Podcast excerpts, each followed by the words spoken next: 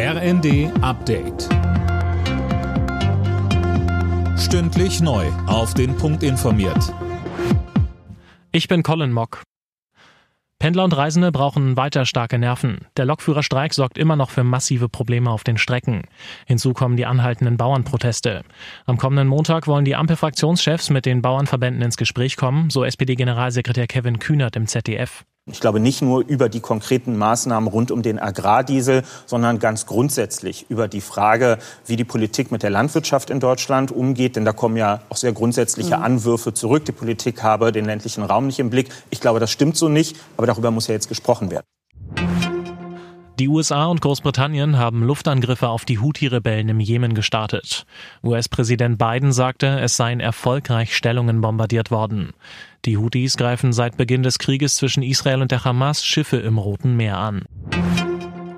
Ein Treffen von bekannten Neonazis, bei dem auch mehrere AfD-Politiker mit dabei gewesen sind, sorgt parteiübergreifend für Empörung.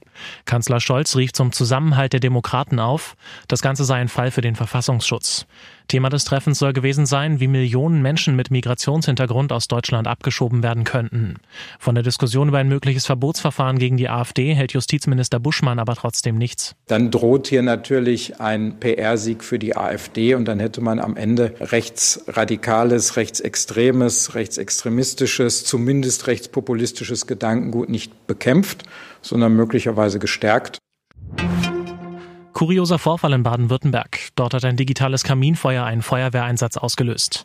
Zeugen hatten die Einsatzkräfte in Bad Säckingen alarmiert. Sie ging von einem Brand in dem Haus aus.